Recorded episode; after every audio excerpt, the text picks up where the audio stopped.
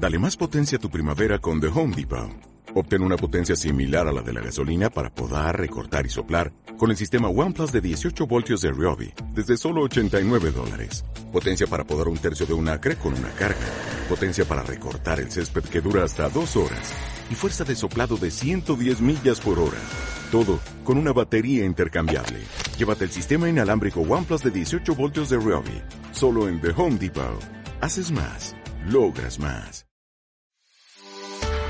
Bienvenidos a Marketing Leaders, el podcast de contenido selecto para líderes del marketing como tú. En Inbound Cycle fuimos los primeros en implementar la estrategia Inbound en el mercado de habla hispana. Sabemos de qué hablamos y podemos ayudarte a alcanzar la cima.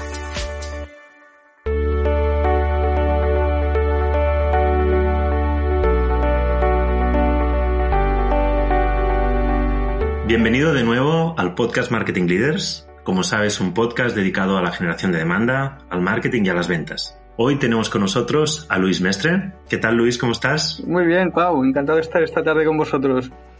Gracias por haber aceptado nuestra invitación. Eh, Luis es cofundador y director general de Primer Impacto y también es una persona a la que a quien le tengo muchísimo cariño y nos conocemos de hace muchísimo. Y, y mirad, la he invitado entre otras cosas, bueno, porque es un, es un gran emprendedor, eh, le tengo una gran admiración en cómo hace las cosas, pero también porque es un tema que no hemos tocado para nada hasta ahora.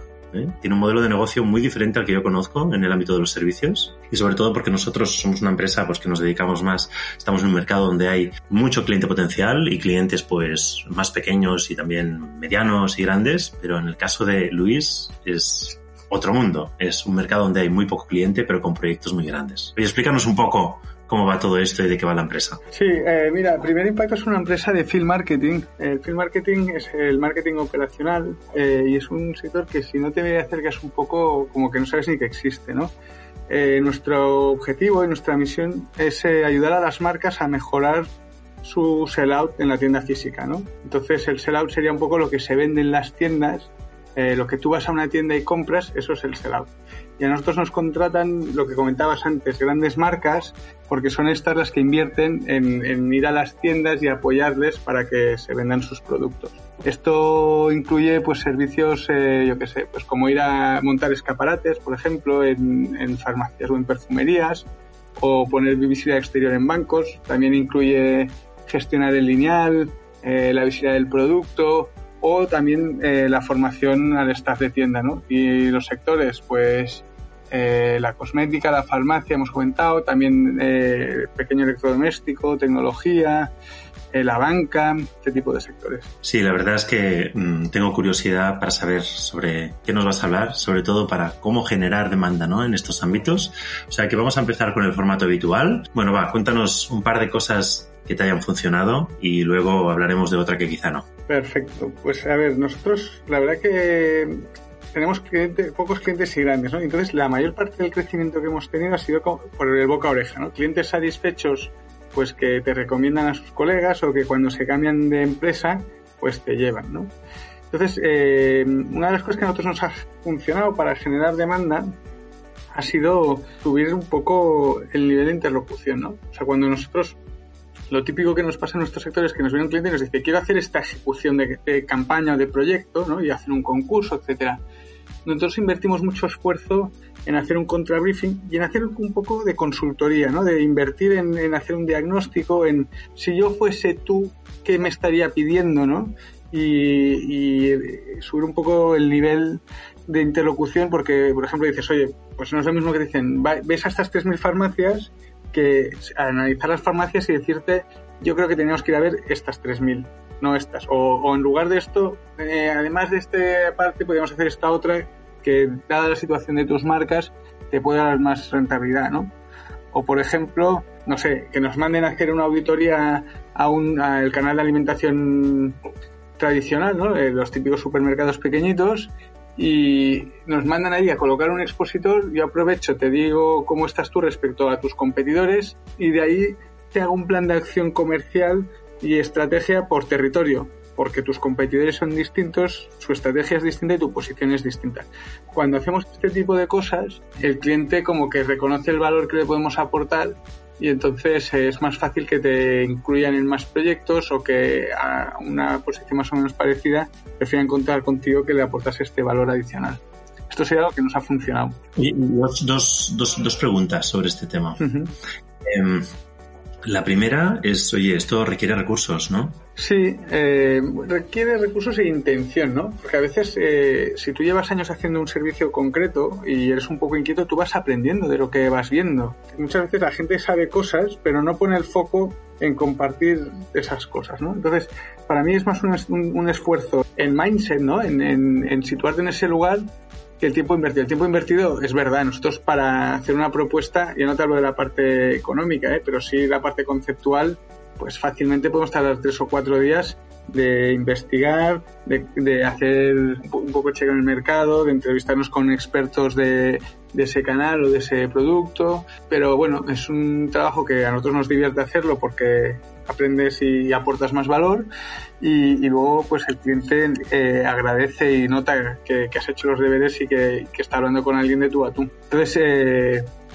sí que es verdad que nosotros, mira, yo me has tocado un punto importante porque respecto a otros competidores nuestros, eh, desdoblamos el equipo, ¿no? Tenemos un equipo comercial y otro ejecutivo y hay, y hay, clientes que el mismo que es responsable de ejecución hace de comercial. Nuestro comercial parte de su tiempo lo dedica a hacer esta labor como de consultoría. Entonces sí que nos, nos obliga a invertir algo más, pero también el cliente lo acaba valorando.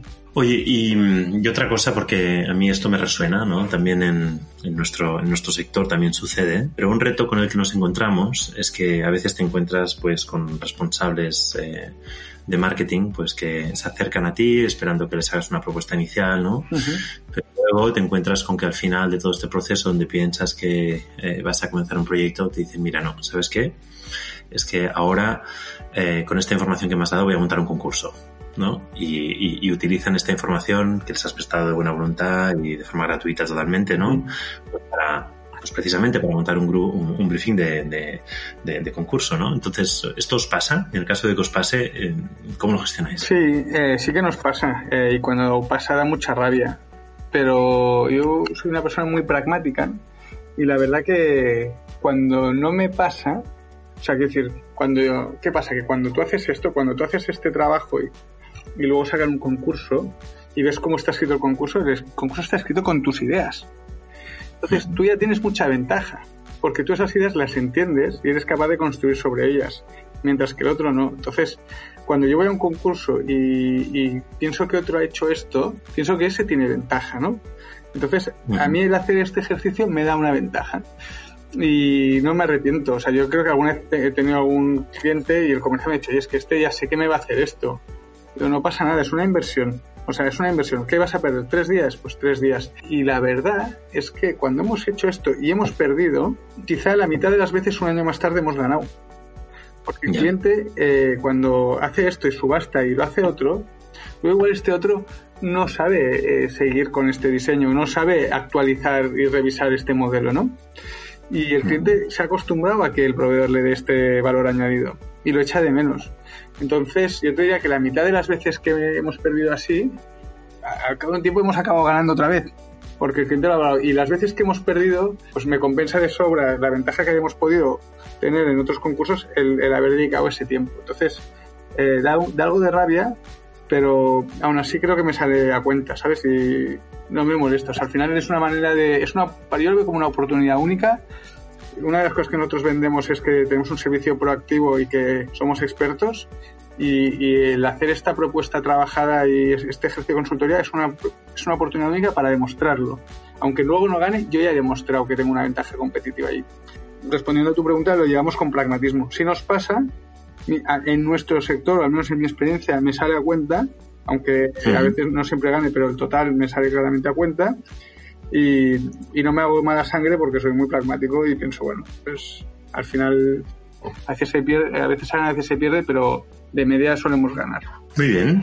Oye, ¿y qué más? ¿Qué más nos cuentas así que te haya funcionado? A ver, bueno, hay una cosa que estamos trabajando ahora, que justo es nosotros, eh, bueno, es como nuestros primeros pinitos en el inbound y estas cosas, que es una herramienta que hemos eh, bautizado con el nombre de Doctor Perfect Pharma, que hacemos como unas preguntas de cada marca, ¿no? Pues yo qué sé, eh, si es una marca madura o no, si está muy extendida o no, si es eh, líder, segundo, tercero, también en qué tipo de producto, etcétera. Y con todo esto, hemos creamos como un informe bien presentado, ¿no? Porque la gracia es jugar con el nombre de palabras, ¿no? Nosotros creemos mucho en la venta de diagnóstico, ¿no?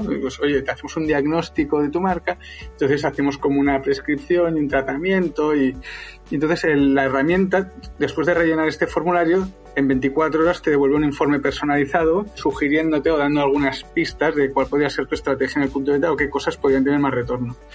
Y esto para nosotros es novedoso porque hasta ahora pues hemos tirado mucho de boca a oreja y de cosas de estas. Y esto pues ya hace tres semanas que está funcionando. Y, y bueno, pues yo creo que tenemos que hacer iteraciones, irlo trabajando, pero ya nos ha generado, ha tenido bastantes visualizaciones, unas personas eh, ya han entrado, ya han empezado a llenar el formulario y ya nos ha generado algún lead. Entonces, bueno, pues eh, esto, estamos probando esto, pero vamos, estoy como ilusionado con esta nueva vía de, de captar un poco la atención de la gente y, además nos enlaza con, el expertise que queremos trasladar, pues es una manera de arrancar ese contacto desde, bueno, desde compartir y de crear con ellos el, proyecto. Y, ahora estamos pues eh, dándole, intentándole dar más visibilidad a esta herramienta. Si alguien quiere entrar, en, si entra en nuestra página web de primer impacto, primer-mediimpacto.com, pues está en el landing page, que mm. tiene cierta gracia pero bueno, nos queda iterarlo. Bueno, sobre todo, sobre todo en un mercado como el vuestro, ¿no? Donde hay tan poco cliente, conseguir unos cuantos leads. Claro, nosotros, yo siempre lo digo, nosotros, yo si hago campañas de solo que gane dos o tres clientes decentes, ya me compensa cualquier esfuerzo porque, bueno, porque son proyectos grandes, muy trabajados y, tampoco necesito yo 100 clientes para, para avanzar el año, ¿no? Porque el cliente medio pues ya es bastante grande. De hecho, mira, Luis, bueno, HubSpot, ¿no? Que es como la compañía de software que el término inbound, ¿no? Y que se ha popularizado muchísimo, seguro que la mayoría de, los oyentes la conocen. Eh, de hecho, su estrategia, pocos lo saben, ¿eh? Pero su estrategia base para crecer y para convertirse en lo que ha sido fue a través de algo parecido a lo que me cuentas. De hecho, lo que hicieron fue una herramienta, creo que se llamaba hace muchos años de esto, ¿eh? empezaron creo que en el 2006 o 2007, un, se llamaba Website, Website Grader, ahora hay un montón, ¿eh? y básicamente lo que era una herramienta que ponías ahí tu URL, te analizaba el site ¿no? y te daba como una serie de métricas evaluándote lo que estaba bien y lo que mal, pero ya te estaba captando el lead. Y sí que es verdad que con eso conseguían leads, pero sobre todo lo que consiguieron es una gran, una gran presencia de marca en el mercado gracias a que al final esa herramienta se convirtió en un estándar de mercado. O sea que, bueno, una estrategia que funciona muy bien. Pues vamos a ver si funciona también en este sector, en este mercado pero con ganas. Oye, ¿y algo que no, que no, que no haya funcionado? Pues mira, yo donde tengo una experiencia así no exitosa es con el tema de anuncios en prensa especializada. Nosotros eh, hemos estado cuatro o cinco años poniendo algún anuncio en, revistas del sector, cuando sacaban el número especial de nuestro sector y tal, y están ahí todos los competidores.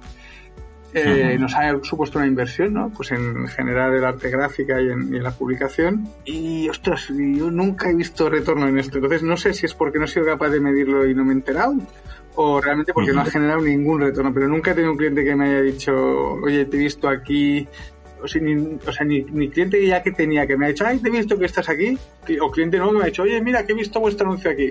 Y yo sí que cada vez que captamos un cliente intento averiguar la fuente y nunca ha sido hasta la fuente, ¿no? Entonces, no sé, eh, no sé si es que el anuncio no es suficientemente interesante o es que tienen otras fuentes, pero no, nunca he visto un retorno directo. Ya, ya sabemos que es, que es, que es un, medio que va a la baja, ¿no? O sea, cada vez estamos como más insensibilizados a este tipo de publicidad. No sé si crea branding, pero claro, tampoco lo estoy midiendo. O sea, es que igual dices, no me compran por esto, pero el día que vas igual les suena un poco más tu nombre por estar ahí. Pero tampoco soy capaz de medirlo. Hay un concepto que me gusta para cuando hablo de estos temas. A ver, yo no soy, yo no diría que ni estoy ni a favor ni en contra. ¿eh? Creo que cada mercado, cada, cada sector, hay revistas pues, que tienen un gran gran impacto, ¿no? Y que entonces sí que funcionan.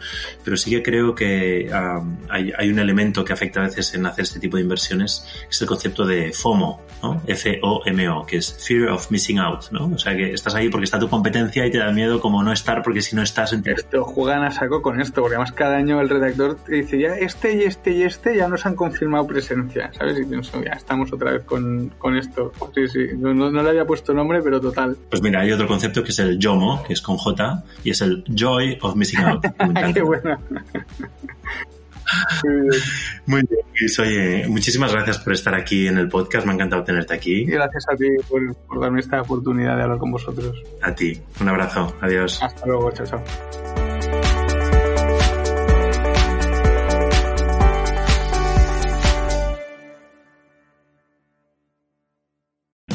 O'Reilly Auto Parts puede ayudarte a encontrar un taller mecánico cerca de ti. Para más información, llama a tu tienda O'Reilly Auto Parts o visita oreillyauto.com.